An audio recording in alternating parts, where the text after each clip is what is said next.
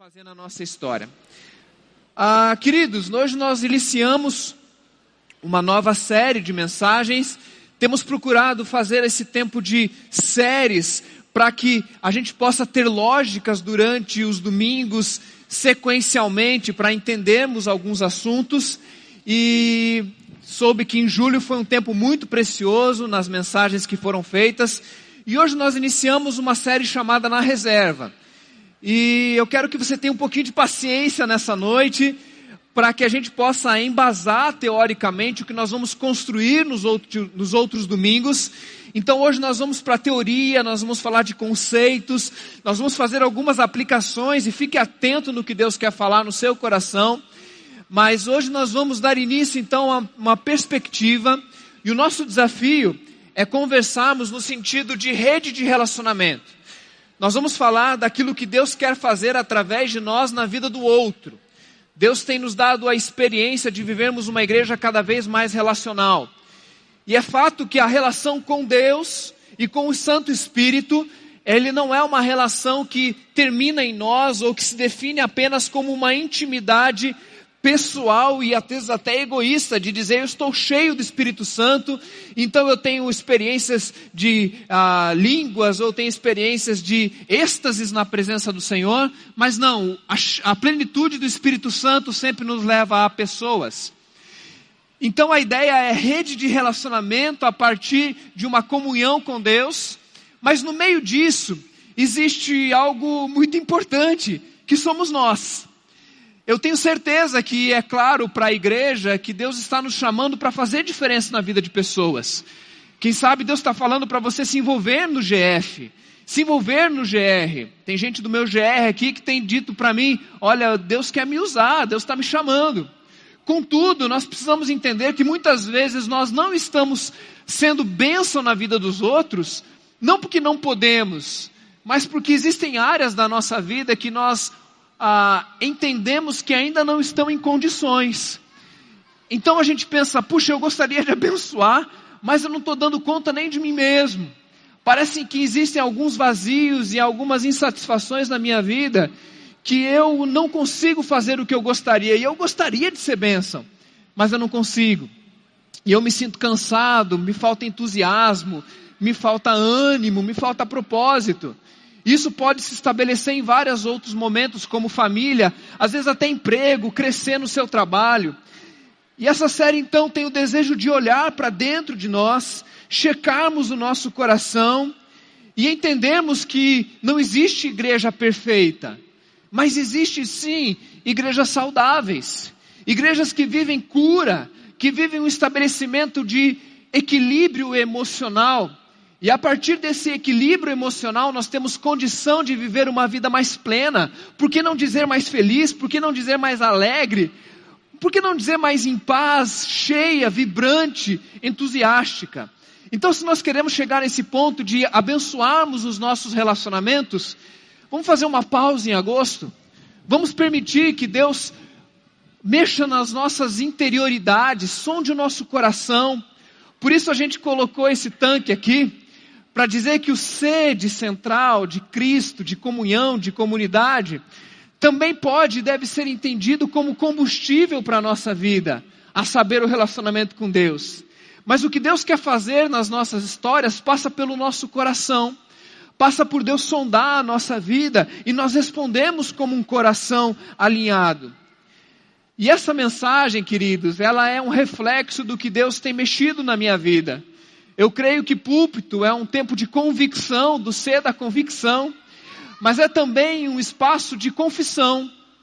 Eu sempre levei esse ministério da, da ministração da palavra como um momento também de abrir o coração, também de ser transparente, de ser vulnerável. E talvez durante essa mensagem e nos próximos domingos, os outros pregadores vão exercer o ser da confissão, da confiança, do compartilhar. E há um tempo atrás eu comecei a, a ter um, uma relação um pouco mais próxima com um discípulo. E eu escutava que pastor não pode ter amigo na igreja. Olha só, porque se você tiver amigo na igreja vai gerar ciúme. E eu, durante muito tempo, não tive amigo na igreja para que não tivesse ciúme. Depois eu larguei essa bobagem e comecei a fazer amigos na igreja, e não dá para ser amigo de todos, né? Mas alguns amigos, especialmente um, chamado Mário André, ele foi membro aqui dessa igreja durante muitos anos, e lá em Curitiba, ele é inclusive um dos culpados de estar aqui, a gente começou numa caminhada de abrir mais o coração. Ele com seus quarenta e poucos anos, eu também, e chegou um momento da nossa caminhada em que eu confessava lutas e medos e desconfianças, inclusive nas áreas espirituais. Tantas vezes emocionalmente fragilizado e tendo que confessar para ele que eu tinha temores, que eu tinha fraquezas e limitações. E ele fazia isso comigo e nós fomos caminhando. Mas chegou um momento em que eu comecei a ficar com vergonha de admitir algumas coisas para ele. Porque o que o diabo começou a fazer na minha vida é dizer assim: você está confessando isso de novo? Outra vez? Você já é um crente adulto? Você já é pastor? Você já, você já dirige uma igreja de novo? Você está frágil? Você está fraco? E eu então comecei a sonegar as informações do meu amigo. Até a hora em que eu disse: eu preciso voltar a dizer isso e admitir que eu, inclusive, estou com vergonha de novamente falar de fragilidade, sendo que eu já deveria ser um crente que venceu algumas áreas. E ele também começou a dizer a mesma coisa. Eu tenho algumas vergonhas de dizer que eu ainda luto com essas áreas. E essa série vai nos convidar a vencer esse lado da vergonha e encarar que algumas áreas da nossa vida nós continuamos tendo que lutar de novo, de novo e de novo e não vamos desistir. Ah, a verdade é que é difícil admitir que algumas áreas da nossa vida não vão bem que nós ainda somos instáveis emocionalmente. E é difícil encarar que tantas vezes é justamente nesses momentos de angústia, de tristeza, de crise, de conflito, de dor, de desânimo, de falta de, de, de propósito, nessa hora da tristeza. É justamente ali que Deus queria nos levar é justamente nesse lugar de angústia, de dúvidas, que Deus nos encontra. Quantos aqui se identificam comigo e pode dizer que se encontraram com Deus no momento das suas maiores crises de fé? Levanta a mão. Alguém se identifica? Amém. Começou o, o momento confissão. E parece que Deus, ele nos conhecendo, ele diz: é natural que essas coisas aconteçam porque é lá que eu vou conseguir falar de uma maneira que de fato você vai me ouvir. Tem um dramaturgo ah, romano no século II, e uma das peças que ele escreveu é: Sou humano e nada que me é humano me é estranho. O nome dele é Terêncio. Então nós somos humanos, e ser humano é conviver com limitações e com fragilidades. Você já teve momentos e vontade de fazer barraco, de fazer confusão, de brigar. Você já teve. Eu, vou no estádio de futebol desde que eu tenho meus 4, 5 anos. E eu lembro que o, o, bande, o estádio de futebol lá em Curitiba, a gente ficava do lado do bandeirinha. Se a gente jogar uma pilha de um rádio, acerta no bandeirinha. E eu lembro que cada vez que o bandeirinha errava, a torcida elogiava bastante aquele bandeirinha. E agora tem bandeirinha mulher, né? Auxiliar. Eu lembro que o pessoal xingava aquela auxiliar de tudo quanto é nome. E ela não ligava. Até a hora que alguém gritou no meio da torcida: Vai lavar louça! Ela virou para trás e ficou brava. Mexeu, né, com a questão da mulher. Então, às vezes, a gente tem vontade de xingar, a gente tem vontade de gritar, e às vezes a gente tem vontade de reagir de uma maneira que eu falo: Uau, mas eu sou crente, eu sou um crente maduro, eu já sou líder, e quantas vezes nós estamos liderando, nós estamos conduzindo uma família, conduzindo uma empresa, conduzindo uh, um grupo de pessoas, gente do GR e do GL, que convivem com dores emocionais profundas e que não tem tempo de parar para consertar. O combustível está acabando, o carro está meio torto, mas se você parar para trocar o pneu, a vida te atropela. E eu tenho olhado para a minha história e percebido que quantas vezes eu não consigo parar para arrumar o meu mundo interior. Vontade de se vingar, vontade de enfiar uma mochila nas costas e sair daqui, sair correndo e desistir de tudo. Quem já teve vontade de desistir de todas as coisas porque tem um desajuste? Deus sabe que somos humanos e tudo que é humano não me é estranho. Já teve vontade de bater em alguém? Já teve vontade de divorciar? Não, Osmar, divorciar não, mas assassinato algumas vezes. Eu mato você, miserável. E daí a gente fala assim: não, eu não penso isso. Eu sou crente, longe de mim. Hum, quem fala muito assim. Queridos, eu não estou ah, chancelando sentimentos ruins. Eu não estou dizendo para esse auditório que você deve ser preguiçoso em tratar, ao contrário, essa mensagem vai dizer ao contrário. Mas o que eu quero admitir diante desse confessionário, grande confessionário debaixo da tenda, é que isso é humano. E que Deus sabe que somos humanos e que não há problema em ser humano. Cada dia encontramos mais pessoas vivendo com problemas psicoemocionais, psicoses, psicossomatias, gente que vive ah, um dia depois do outro com um certo desespero de existência. O que eu devo fazer da minha vida? Quais são os propósitos da minha vida? Cada vez mais gente pulando de consultório em consultório, tratando de neuroses, tratando de síndromes, síndromes que vão inventando cada vez mais. Dizem que o grande problema começou no, lá por 1800, na época da industrialização, quando as pessoas tiveram que competir com as máquinas porque estavam perdendo seus empregos. Então a gente começou a ter que produzir, produzir e dobrar a carga de, hora, de trabalho, porque esse mundo começou a se tornar um mundo que tem, que tem que crescer, tem que avançar, temos que conquistar. E os homens foram se tornando máquinas. Charlie Chaplin tem uma frase interessante que ele diz o seguinte: Não sois máquinas, homens é que sois. Porque nós, não esque nós nos esquecemos que, da mesma maneira como um carro tem combustível, nós também precisamos de combustível. Porque se não tivermos o nosso tanque cheio, ou pelo menos um tanque cada dia mais cheio, o carro para sem combustível, nós não paramos.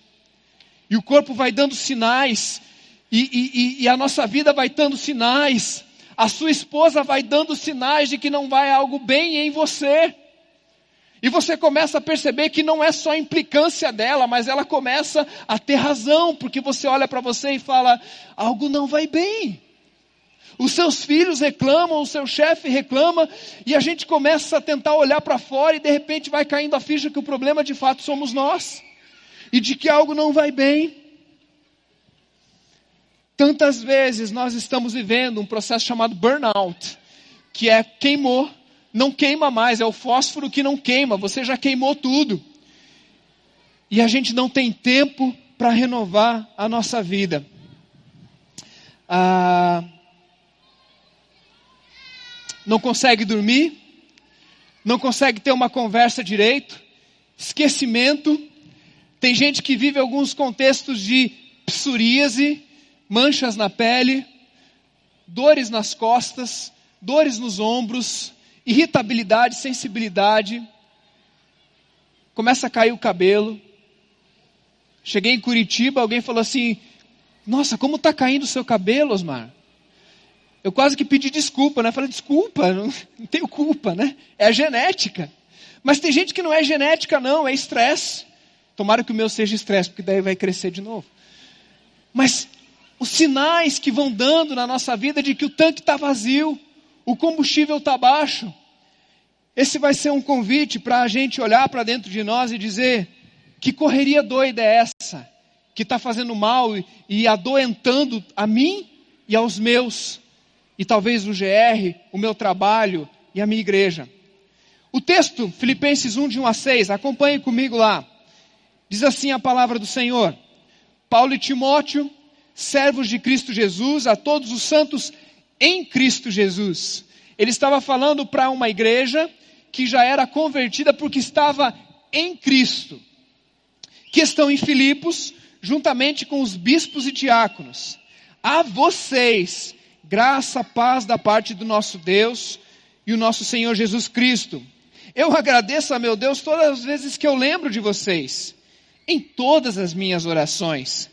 Sempre lembro de vocês com alegria por causa da cooperação que vocês têm dado ao Evangelho desde o primeiro dia até agora. Paulo estava falando com uma igreja saudável, Paulo estava falando com uma igreja boa, uma igreja ativa, uma igreja tipo a IBC, que serve, que ama, que, que contribui. Deus estava falando com, Paulo estava falando com uma boa igreja. Mas olha o que ele diz no versículo 6. Eu estou convencido que aquele que começou boa obra na IBC, que começou boa obra em mim, que começou boa obra em Filipos e que começou boa obra em nós, é fiel para completar essa boa obra em Cristo Jesus. O que ele está dizendo é que no dia que nos encontramos com Jesus e tivemos uma experiência com Deus, isso não é o ponto final, mas é o ponto do começo. Deus está trabalhando em nós e Ele nos chama de boa obra e Ele é fiel para completar a boa obra que Ele iniciou um dia na sua vida. Olhe para você agora no início dessa mensagem e diga: Glória a Deus, eu não estou pronto. Glória a Deus, eu tenho coisas para aprender. Glória a Deus, eu posso me livrar desse estigma da culpa, de que algumas áreas ainda não vão bem na minha vida. Satanás fora dos meus ouvidos, porque Jesus disse que ele vai completar. E é ele que eu acredito e que eu creio. Completinho, bonitinho, perfeitinho, só no céu.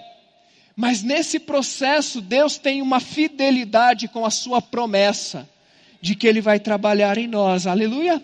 Amém. Graças a Deus. Amém. Mas para que isso aconteça, A primeira coisa que nós devemos fazer é admitir que algo não vai bem. É cairmos em nós, ou caímos de si ou em si. E esse foi um processo muito difícil para mim. Esses últimos meses, talvez as últimas semanas, Deus tem feito coisas maravilhosas na minha história, na minha família, naqueles que estão ao meu redor. Mas tudo começou há um tempo atrás, quando eu comecei a olhar para o lado e dizer: eu nem quero férias, porque essas férias vão atrapalhar o meu trabalho. Que eu estou fazendo tanta coisa na igreja, não quero férias. Quando faltava uma semana para as minhas férias, eu disse: eu não aguento mais, eu preciso de férias. E eu comecei a perceber que eu tinha que parar. E nos primeiros dias das férias eu estava dizendo: não, tá tudo bem, tudo bem. E Deus me levando para um silêncio, me levando para um descanso, onde ele começou a mostrar que muitas coisas de fato não iam bem. E admitir isso no ambiente religioso, no ambiente de igreja é uma dádiva. Porque infelizmente, muitos ambientes de igreja nós não somos incentivados a admitir as nossas limitações, falhas, culpas e pecados. Aqui é o lugar de gente feliz. Mas gente feliz também sofre. Gente feliz que tem Jesus no coração também tem tristeza.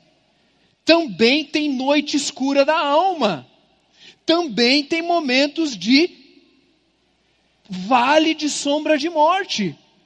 Quem é feliz com Jesus aí, diz amém. Quem passa as lutas na sua vida aí, diz amém. Quem já teve vontade de desistir de tudo, diz amém.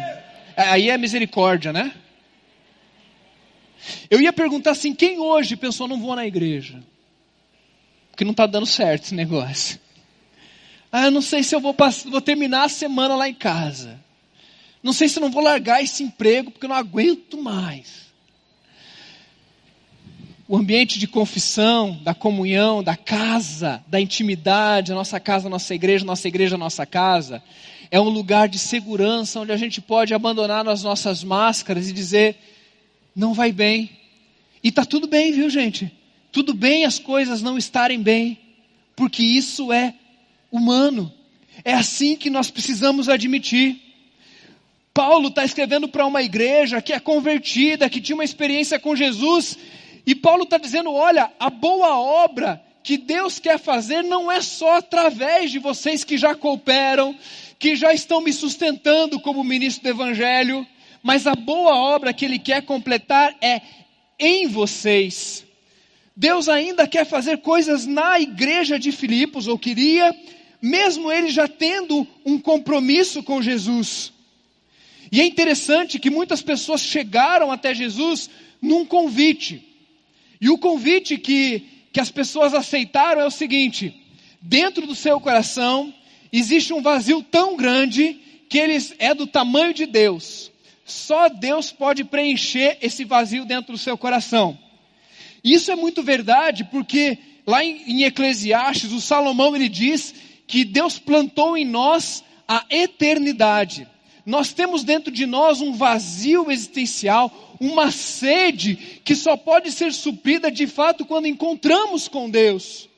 Quando nós encontramos com Deus, de fato isso pode ser preenchido. E quando a gente vem para Jesus, a gente diz: venha para Jesus, que esse buraco vai embora, que esse vazio vai embora. E a gente vem, se entrega, ora, chora, e uma semana depois tem vazio de novo.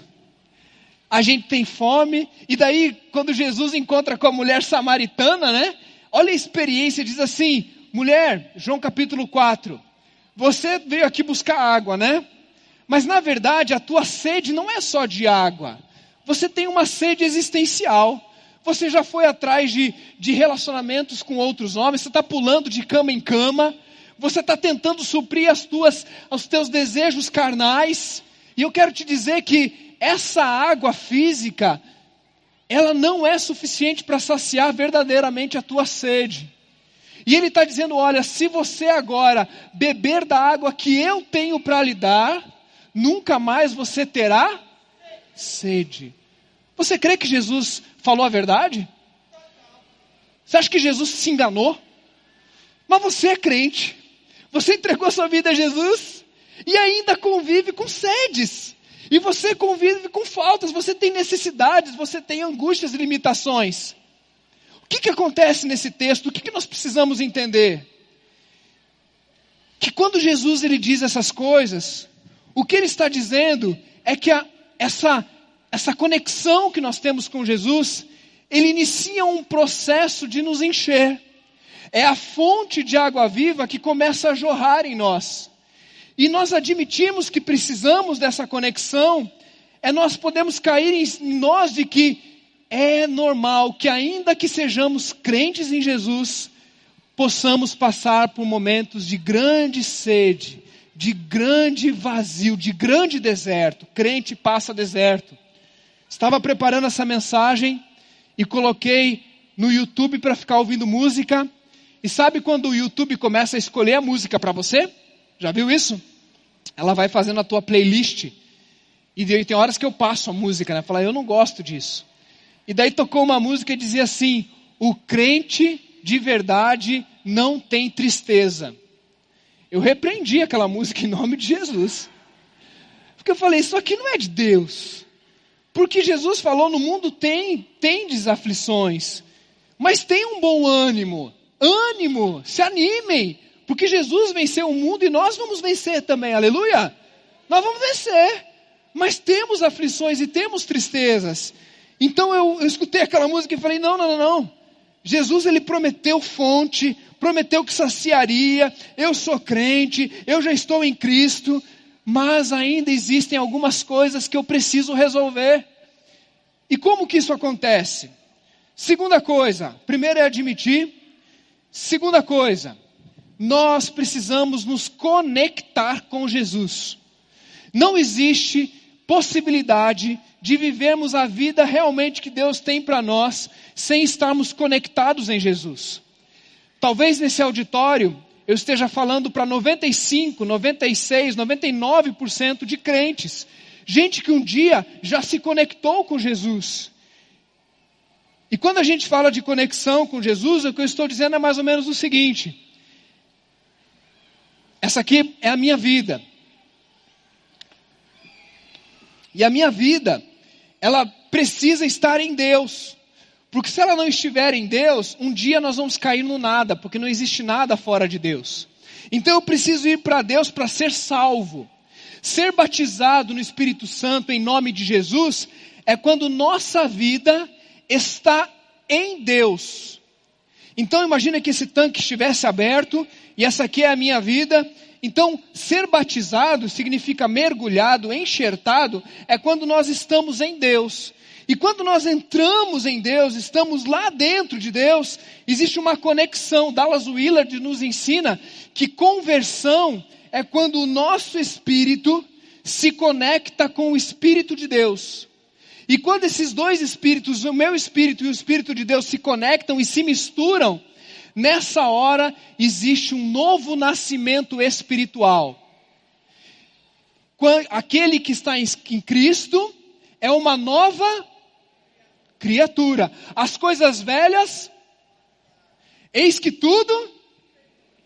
Você crê nisso? Sabe onde que isso acontece? No nível do espírito. Jesus nos conecta, nós somos conectados e nunca mais Deus desconecta de nós. Você crê nisso? Que uma vez que Ele segura em nós, de modo nenhum Ele vai lançar fora. Esse é o compromisso dele com a gente, ele se conectou na gente. O rio de água viva que flui de Deus está, está vindo em nossa direção todos os dias, agora e a mesmo. Deus está te amando. Deus está querendo te encher nessa hora, porque Ele é um rio que não para de fluir. E você está conectado, se você entregou sua vida a Jesus, o teu espírito já foi batizado e não tem jeito de sair de lá mais, glória a Deus. Não porque a gente é bonzinho ou porque a gente é religioso, mas porque Ele tem uma promessa da graça. E hoje pode ser o seu dia de entregar a vida a Jesus. Mas eu estou falando com crentes, na sua maioria. Então, se tudo se fez novo e Ele é a fonte de água viva, qual é o lugar que Deus ainda tem para encher? Qual é o lugar do nosso coração? E nessa hora eu preciso ir para Gênesis capítulo 2, versículo 7, que diz que o ser humano, ele não é isso aqui que você está enxergando. Isso aqui que você está vendo é aquilo que veio dos meus pais, é aquilo que foi herdado biologicamente, é o que você pode ver mas eu não sou só isso que você está vendo. Se você me cortar no meio, fizer uma biópsia, ou depois que eu morrer uma autópsia, você não vai me encontrar. Porque eu estou aqui, mas eu estou para além daqui. O que, que eu estou dizendo com isso? Eu estou dizendo que Deus, quando criou em Gênesis 2, versículo 7, ele pegou o pó da terra, ele pegou o pó da terra, a parte orgânica, ele pegou um barro, que é a parte nossa, que é um bicho, que é a parte que, que nos identifica com qualquer criatura viva, o bicho, e ele pegou, então soprou o fôlego de vida. Então, o, o fôlego de Deus, o hálito de Deus, o Espírito de Deus é soprado nesse bonequinho inanimado. E esse bichinho homem, né, que foi feito ali por Deus, aquele, aquele barrinho, aquele, aquele ser orgânico, ele recebe o Espírito.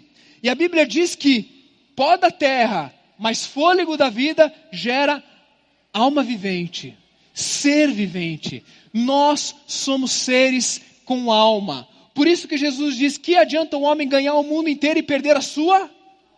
Porque alma é aquilo que nos define enquanto seres humanos. Alma é aquilo de mais profundo que vivemos na nossa história. Nós somos pessoas que se doem na alma. Às vezes uma canelada no futebol é tranquilo. Mas uma palavra maldita dói muito mais. Dói aonde? Na alma. Dói lá dentro. Ela é terrível. E às vezes ela dura, mas a palavra é nefesh, que significa apetite, mente, emoção, paixão lugar dos apetites, das emoções, atividade, vontade, caráter, está tudo lá dentro daquilo que Paulo vai chamar de homem interior, as nossas entranhas. No Velho Testamento, usa-se algumas expressões como mente, a sede da alma, a mente. E a gente sabe que realmente a mente ela é importante. Mas no Velho Testamento fala de entranhas, e a palavra é rim. Eles entendiam no Velho Testamento que as emoções, elas, ela, o rim é aqui em cima, né? Eu achava que era embaixo, ela é mais em cima aqui. Que, que vinha daqui. Mas sabe por que, que eles diziam isso? Porque quando a alma da gente ela é afetada e dolorida, a gente sente aqui. Sim ou não? Sente aqui. Sente dor nas costas. Sente dor de cabeça parece que a gente somatiza e a gente vai dizendo, onde é que esse lugar, onde é que fica a alma? E a alma ela não fica em lugar nenhum, mas ela está dentro de nós, ela está aqui dentro. A gente sabe que tem alma, a gente não pode pegar, mas sabe que está lá. E é justamente nesse ambiente da mente, das emoções, e eu a partir de agora vou começar a usar nessa mensagem, nas próximas, a palavra coração. Porque o que Deus quer fazer nas nossas vidas é tratar o nosso coração. Entenda coração por alma, por apetite, por entranhas, por homem interior, aquilo de mais profundo que define quem você é. O meu coração. E por que, que eu estou falando de coração? Porque a Bíblia é muito rica em falar dessa expressão de coração.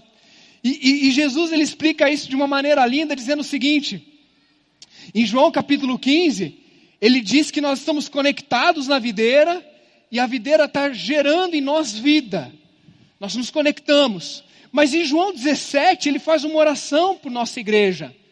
E ele diz assim: Tudo que eu tenho é teu. Olha só. Tudo que eu tenho é teu. João 17, versículo 10, parte A. Tudo que eu tenho é teu. Eu estou em Cristo. Tudo que eu tenho é teu. Eu fui mergulhado, eu fui batizado, eu fui, eu fui enxertado na videira, eu estou em Cristo. Só que depois que a gente, depois que tudo que eu tenho é de Cristo, o versículo não acaba. E é lindo isso, gente. Porque Jesus ele vai dizer agora: "E tudo que é teu é Então vamos lá. Tudo que é meu é e tudo que é de Deus é Olha só, a minha paz vos dou. A minha vida vos dou. Deus está jorrando a sua vida em nós, porque tudo que é dele é nosso. Você sabia que você tem direito à vida de Deus porque ele prometeu que tudo que é dele é nosso? Se o tudo que é meu é de Deus, tudo que é dele é nosso. Mas como é que é esse processo? Se a gente coloca essa garrafinha dentro da água, quem é engenheiro aí sabe o que é infiltração. Infiltração é algo terrível porque a água ela é cirúrgica. Estava escutando um engenheiro falando isso. A água sempre vai achar um cantinho para passar. Então, se eu coloco a garrafa aqui dentro, a água vai tentar entrar dentro da garrafa, sim ou não? Não é isso? E ela só não vai entrar se tiver alguma coisa impedindo.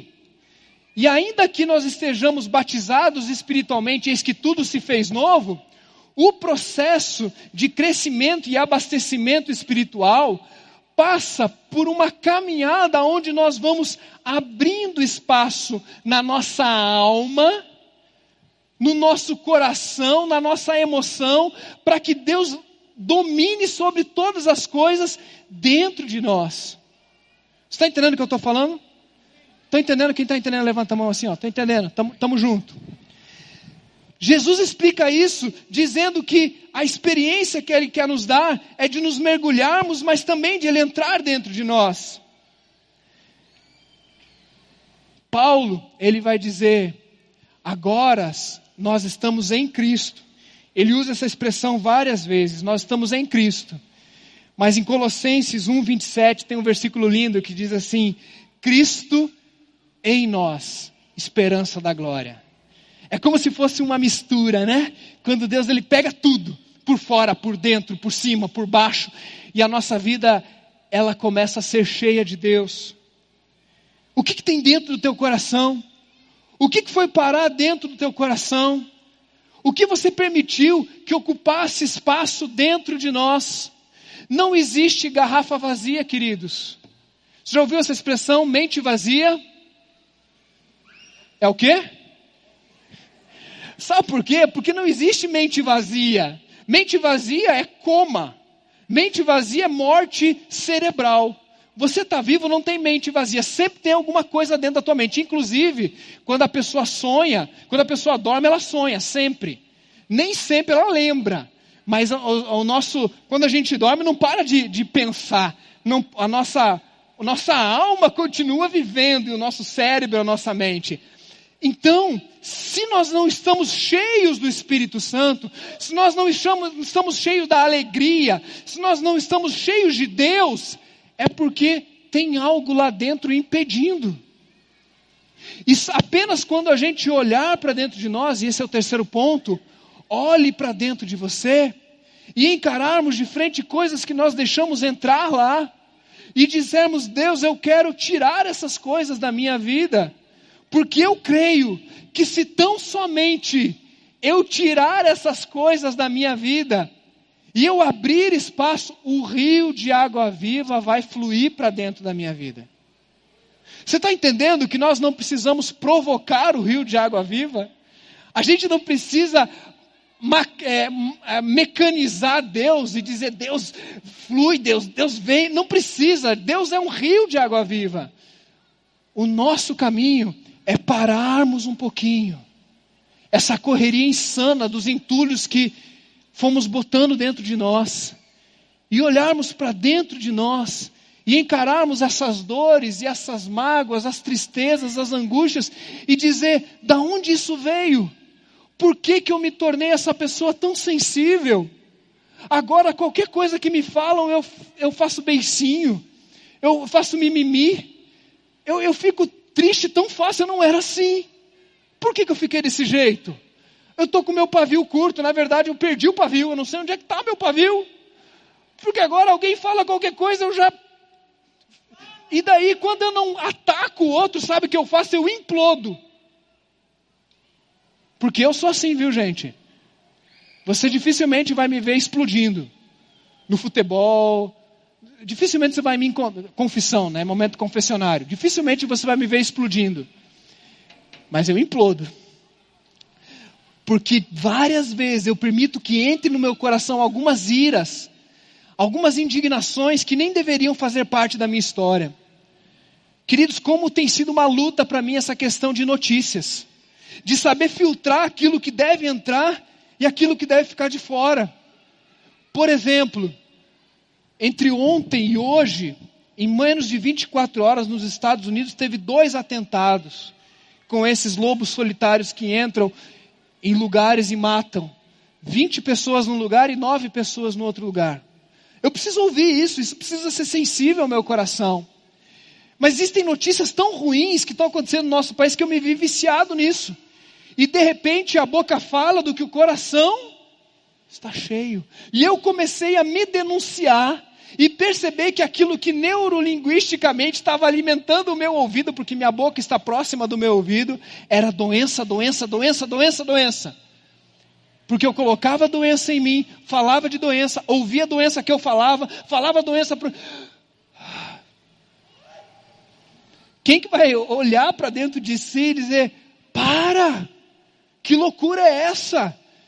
Tudo é confusão, é angústia, porque você tem que demandar, você tem que resolver. Queridos, eu não estou aqui para acusar você, eu estou aqui para denunciar algo que todos nós podemos viver e talvez estejamos vivendo em qualquer seja das dimensões.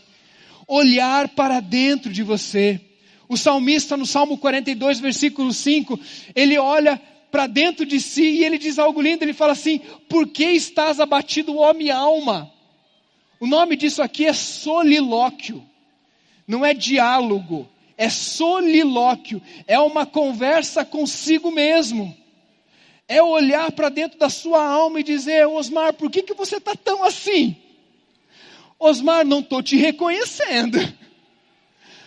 Osmar, eu, eu olha, você está esquisito. Você está esquisito. E, e, às vezes os sinais já foram dados, né? Porque talvez a, a primeira pessoa que pode te ajudar nisso é no teu cônjuge.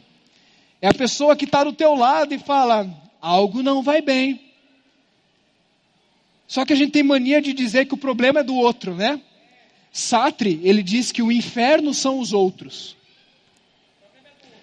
O problema é sempre o outro. E daí você vai atender um casal, o casal fala assim: a culpa é dele, a culpa é dela. E eu tenho aprendido que sempre os dois têm culpa, sim ou não? Sempre. Às vezes é 60, 40, 70, 30. Às vezes é 1% e 99. E eu fico ali sentado falando assim, é 1% e 99. Mas sabe o que, que eu digo, que eu penso para a minha vida?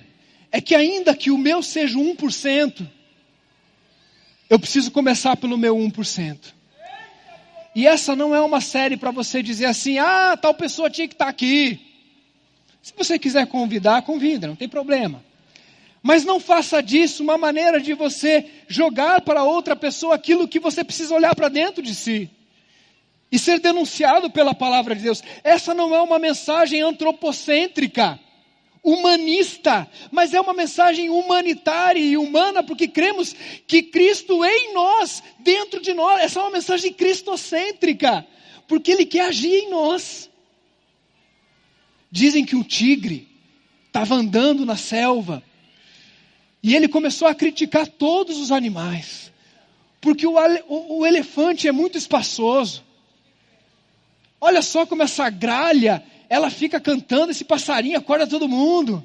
E essa girafa que fica aí toda metida, andando nas árvores, ela começou a criticar todo mundo, o tigre. E nessa história o tigre fala, tá bom?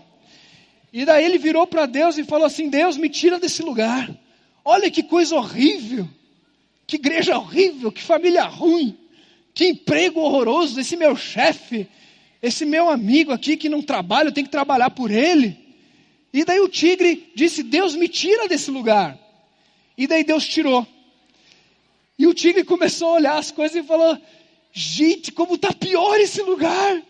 Agora as coisas estão muito piores, está tudo trevas, está tudo ruim, agora não tem água, está tudo terrível. E o tigre voltou para Deus e falou: Deus, me leva de novo para aquele lugar. E daí Deus respondeu o seguinte: falou, Não, tigre, eu não te tirei do seu lugar, eu só virei os teus olhos para dentro de você. Porque quando Deus ele nos permite corajosamente, ousadamente passarmos por um processo de perguntarmos o que vai mal em mim, o que vai dentro de mim, o que, que precisa ser arrancado, tirado, vícios, maus hábitos. Pessoal, como é terrível esse negócio da gente estar o tempo todo demandado. Estou aqui, o Almeida está aqui no primeiro banco e a gente trabalha junto, nós somos companheiros de trabalho.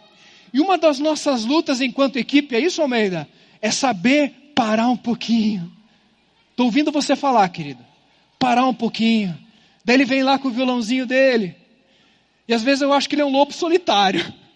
Está todo mundo querendo trabalhar, né? Bora, bora, bora, bora. E Deus tem feito algumas coisas legais de dizer: para, para, para. Ah, o mundo não foi feito num dia só e, e Deus está completando, calma. Pega o violãozinho, olha para dentro de si, desconecta, coloca no modo avião. Queridos, olha que terrível, olha como a gente está doente. Não precisa levantar a mão, não, mas quantos aqui, durante essa mensagem, já mexeram no Instagram, no Facebook, no WhatsApp? Tem gente assim olhando para mim assim, ó. Tipo, eu não vou me denunciar. E é um perigo porque a gente pode filmar e é bom que seja assim, fotografa, não tem, não temos esse tipo de religiosidade. Mas está percebendo como nem num culto, aonde tudo foi preparado para a gente parar e ouvir Deus, a gente não consegue acalmar a nossa alma. Se eu fizer silêncio aqui 30 segundos, você não aguenta, porque o silêncio vai doer na tua vida. Porque estamos todos doentes. Pelo menos a doença da velocidade, da aceleração. Tem uma coisa chamada normose. Sabe o que é normose? Normose é quando você está dentro de um lugar aonde está todo mundo doente. E como está todo mundo doente, você também está doente. Ser doente é normal. Então, o normal é ser doente. Então, é normose. Eu não sei se em alguns níveis nós já vivemos a normose, onde a gente está dizendo, ah, é desse, nossa família é assim mesmo, a gente briga, se pega, e é, é meio ruim, mas tá bom. Ah, eu sou desse jeito mesmo, é ruim, mas é bom. Não, queridos, acontece, é natural, temos que admitir, mas de maneira nenhuma nós podemos nos contentar com isso. Nós precisamos olhar e dizer: Deus, o que está dentro de mim? Filipenses 4,7 diz que a paz de Deus, que excede todo entendimento, guardará os nossos corações. Segunda Crônicas, capítulo 16, verso 9, diz: Pois os olhos do Senhor estão atentos sobre toda a terra, para fortalecer aqueles que lhe dedicam totalmente o coração. Irmãos, eu quero caminhar para o final dessa mensagem, fazendo um desafio muito, muito, muito objetivo para você. Para você sair daqui com uma agenda. Não é uma agenda de culto, não, gente, é uma agenda de rotina de vida.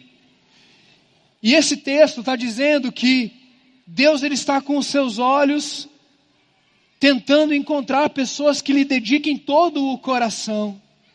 E talvez nessa noite você pode começar a admitir dizendo: "Ah, tá longe de admitir o coração, porque eu me sinto vazio, eu me sinto sem gás, sem gasolina, sem ânimo, sem entusiasmo, em algumas áreas da minha vida eu estou cheio de coisas que não são combustível e, e isso está me fazendo parar, eu estou a ponto de parar, a reserva está no último, talvez esse era o último culto, a última semana, o último momento. E daí o texto está dizendo que ele está procurando com os seus olhos, e sabe o que Jesus nos ensinou? Que quando nós fôssemos orar, e não existe nada mais básico e mais profundo do que oração das experiências com Deus, talvez não exista nada mais básico e profundo do que oração. Como é difícil orar, gente. Como é difícil orar. Eu não estou falando de sentar na frente da mesa, pegar os talheres e falar assim: Nosso Deus, nosso Pai, quero te agradecer hoje porque o Senhor me deu isso. Ah, gol! Parece que está narrando um, um jogo de futebol. Porque a gente aprendeu que orar é falar. Não é não? Orar e falar. Então eu falo, eu, eu vou falando. Só que Jesus ele disse: olha, quando você for orar, você faz o seguinte: você vai para o teu quarto, fecha a porta do teu quarto, desliga o WhatsApp. Tá lá, pode procurar, WhatsApp, Mateus capítulo 6. Só que não, né? Desliga o celular, desliga, apaga, diminui, diminui a velocidade, fica quieto entra lá dentro, que Deus que te vê em secreto te recompensará. Toda boa oração começa com silêncio. Silêncio. Não precisa sair falando coisas para Deus. Entre na presença de Deus e diga: Eis-me aqui outra vez. De, e, e, e deixa Deus olhar para você, se apresente para Ele, sem palavras. Deixa Deus perceber a tua alma. Converse, depois de conversar consigo mesmo, comece a falar coisas para Deus de você. Por isso que eu amo o versículo de Provérbios, capítulo 4, versículo 23 que diz assim: sobretudo, acima de tudo, agenda número um, a coisa mais importante que você tem que fazer na sua vida é guarda o teu coração. Porque se você guardar o teu coração, Provérbios 4, 26, do coração provém o fôlego de vida, as fontes de vida. Já deu para entender que essa fonte não é o nosso coração, mas é a fonte de água viva que Jesus ofereceu para a samaritana, que não para de fluir, mas que tem que passar pelo nosso coração, por isso é do nosso coração que flui a fonte de água viva. E quando a gente encara os problemas e os empecilhos, eu olho para essa igreja e digo: essa igreja é uma igreja de gente de verdade que têm problemas de verdade, mas que acreditam num Deus de verdade. Aqui tem gente de verdade que chora, que sofre, que talvez está abatido nessa hora e que está pedindo, por favor, me socorra. que tem problema de verdade, que não é mimimi, que é luta, que é dor, que é dor no casamento, que é dor na alma, e que está dizendo com Cristo no barco tudo vai muito bem. Mas nem sempre o temporal passa, ou demora para passar, e eu estou num temporal, Osmar. Eu estou numa luta, é problema de verdade, não é bobagem, é coisa séria, é doença, é câncer, é demissão, são ataques terríveis, é depressão, que às vezes deve ser tratada medicamentosamente, mas já chegou num momento talvez até de querer tirar a sua própria vida. Procure psicólogo, procure psiquiatra, não sou contra as áreas do saber e da ciência. Deus deu sabedoria a essas pessoas. Se você quebrou a perna, vai no ortopedista. Ora, mas vai no ortopedista. Mas o que eu quero dizer para você é que talvez o que está faltando para você é saúde emocional. É saúde de ficar diante de Deus e dizer: Deus, eu entrei nesse caminho por culpa minha. Eu deixei essas coisas entrarem. Aquela pessoa me tratou mal. E em vez de eu perdoá-la, segundo o Senhor me ensinou, eu penso em me vingar. O meu coração está cheio, o meu coração tem entulho, e nesse momento eu não permito que o, o rio de água viva flua. Mas no momento em que eu entendo que eu tenho uma doença na alma, que eu não consigo perdoar, eu vou atrás da pessoa e diz: em nome de Jesus, eu faço isso com a minha mente, com a minha interioridade, tem processo, mas eu obedeço e eu tiro isso. A paz que excede todo entendimento entra na minha vida de novo. Quando a gente perdoa alguém, a gente faz muito bem para essa pessoa, mas a gente faz muito melhor para a gente mesmo porque o Espírito Santo está querendo entrar e tem coisas lá que ele quer tirar: é pornografia, é vício, é cigarro, é droga. São coisas que gente, é culto ao corpo, é culto ao Instagram, e a gente tira foto e a gente coloca uma máscara, porque tem tudo para ser bem. Aleluia, a foto, Deus falou comigo, falou nada. Olha, o culto foi uma vez, foi nada. Porque teu coração está seco, mas você tem que aparentar. E daí tem que chegar um dia que você tem que falar, Deus, Fala comigo, Deus. Porque há muito tempo eu não sei o que é mais ouvir a tua voz. E eu estou seco, e eu estou escutando essa mensagem do Osmar, que o Senhor é um rio de água viva, o Senhor quer fluir, e eu creio nisso, eu creio. Mas quem sabe nunca mais eu dei tempo para ficar em silêncio diante do Senhor, admitir que eu não estou bem. E meus irmãos, momento confissão, vulnerabilidade para ir terminando. nos momentos de maiores angústias da minha vida, de dor da minha alma, de dor física, foi nessas horas que eu experimentei mais fortemente o rio de água viva fluindo na minha vida. Queridos, eu queria que fosse de outro jeito, mas Deus sabe todas as coisas.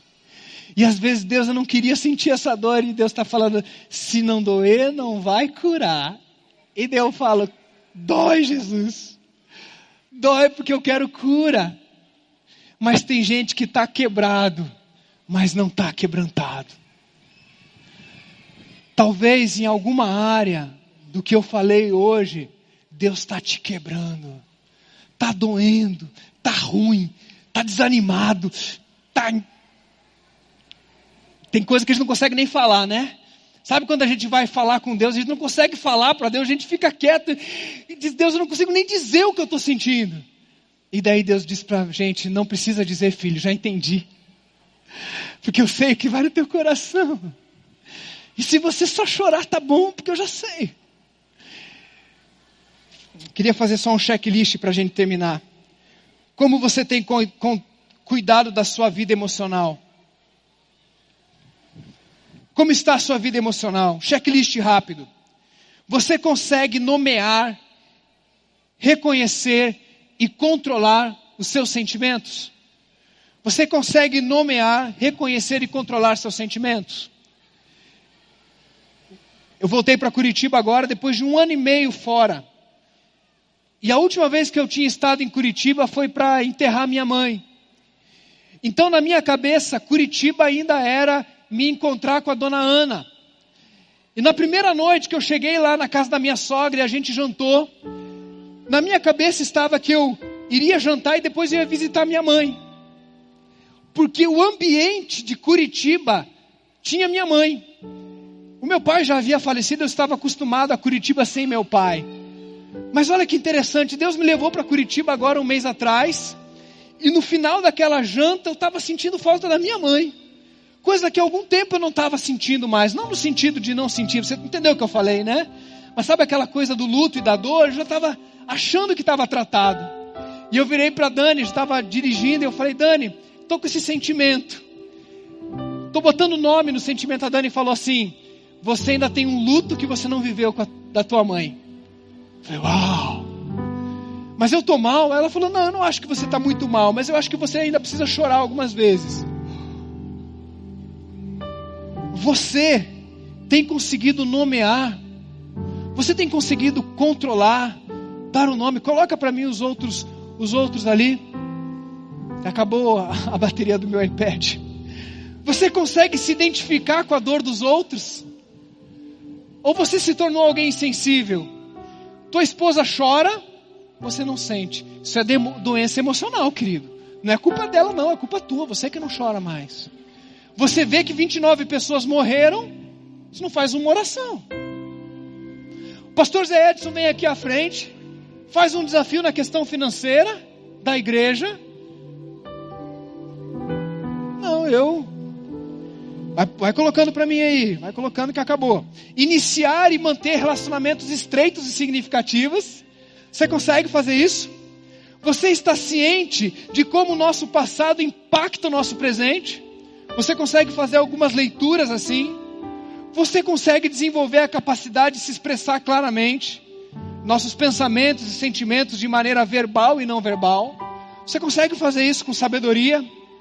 Você consegue respeitar e amar os outros sem tentar mudar essas pessoas? Esse é um checklist para dizer algo talvez não vá bem na sua alma. Mas eu quero fazer um desafio para você. E o desafio vem na área espiritual. Pode passar o próximo slide. Vida espiritual passa por despertar e nos submeter ao amor de Deus em toda e qualquer situação. Desperta, acorda. É hora de você parar. Deus vai te dar um mês aí para que algumas coisas sejam colocadas, tapar o buraco. São tijolinhos que Paulo vai usar na, com os filipenses que a gente vai trazer para cá. Mas hoje não é dia de encher, hoje é dia de esvaziar. Porque Deus não vai encher aquilo que já está cheio. Deus não tem como entrar naquilo que já está lotado. Ele primeiro quer esvaziar. E como é que a gente esvazia? A gente esvazia com oração. Oração. Coisa mais básica. Meu desafio, meu desafio para você essa semana é você encontrar um momento por dia. Não pense em quantidade, não. Pensa em qualidade. Se encontra com Deus. Faz um encontro com Deus. Se esvaziar, encontrar com Deus. E dizer: Deus, eis-me aqui. Outra vez Apresenta diante de Deus aquilo que você está falando e que Deus está te falando. Aquilo que teu marido está falando, aquilo que teu chefe está falando, aquilo que teus amigos estão falando. Deus é isso mesmo, Deus. Eu estou doente, Deus. É isso, Deus. Fica quieto. Começa com silêncio. Talvez depois do silêncio vai vir algumas palavras vai ser algumas coisas que você vai começar a dizer para Deus. O desafio do iniciante é só orar, mas do intermediário é escrever as suas orações como salmista. Começa a dar nome para os teus sentimentos. O nome disso é indiferença. O nome disso é orgulho. O nome disso é vaidade. O nome disso é ira. O nome disso é luxúria. O nome disso é frieza. O nome disso é preguiça, é procrastinação. Começa a olhar para dentro e dizer, Deus, revela para mim, Deus. Mostra por que, que eu estou desse jeito. Vê onde é que eu caí para que eu possa voltar lá e tratar isso. E terceiro e último, que talvez nem seja para essa semana, fica em paz, mas compartilhar essas orações com alguém. Eu queria que a gente ficasse de pé agora. E eu quero fazer dois desafios. O primeiro desafio é para você que está aqui hoje e que Deus te trouxe hoje para se conectar com Jesus. Você veio para cá talvez tentando dar uma chance para a igreja, uma chance para Deus, uma chance para o seu amigo que fica insistindo para você vir na igreja. E daí você veio. Talvez você está pensando em tirar a sua vida, você está pensando em abandonar o seu emprego, abandonar a sua vida, abandonar a sua família. E daí você veio hoje aqui, e eu quero te dizer que você precisa se encontrar com Jesus. Se você não misturar o teu espírito com o espírito de Jesus, não adianta. Tua vida vai ser um vazio. Então a primeira pergunta é: existe alguém no nosso meio que nessa noite quer dizer, eu quero encontrar e ter uma conexão com Jesus Cristo, e eu quero dar um passo ousado de entregar a minha vida para Jesus? Amém, glória a Deus, querido, glória a Deus. Uh, dá um abraço lá, enche ele de abraço, enche de abraço. Diga para ele assim: é só o começo. Deus é fiel para completar, é só mais alguém nessa noite quer entregar a sua vida a Jesus e dizer: chegou o meu dia, chegou o meu dia, hoje é o meu dia, hoje é o dia em que eu encontro com Jesus e minha vida é nova, é feito nova. Eu vou para Deus, eu vou mergulhar em Jesus, eu vou ser batizado com o Espírito Santo de Deus. Ele vai me pegar. Alguém quer encontrar a vida com Jesus, quer se entregar a Jesus? Mais alguém? Não. Segundo desafio, para você que já está conectado com Jesus. Você quer ter um desafio de olhar para dentro de si e dizer: Eis-me aqui outra vez, e eu quero crescer espiritualmente a partir de um olhar para dentro de mim. Você quer fazer isso? Levanta a sua mão aí dizendo: Eu tenho, eu aceito esse desafio. Levanta bem alto aí. Uh, fica com a mão levantada agora. Olha para quem está do seu lado. Olha lá com a mão levantada. Olha a boa obra que Deus está fazendo ainda, gente. Já está o sol aí já? É sol? Então vamos lá, vamos cantar isso. Olha lá.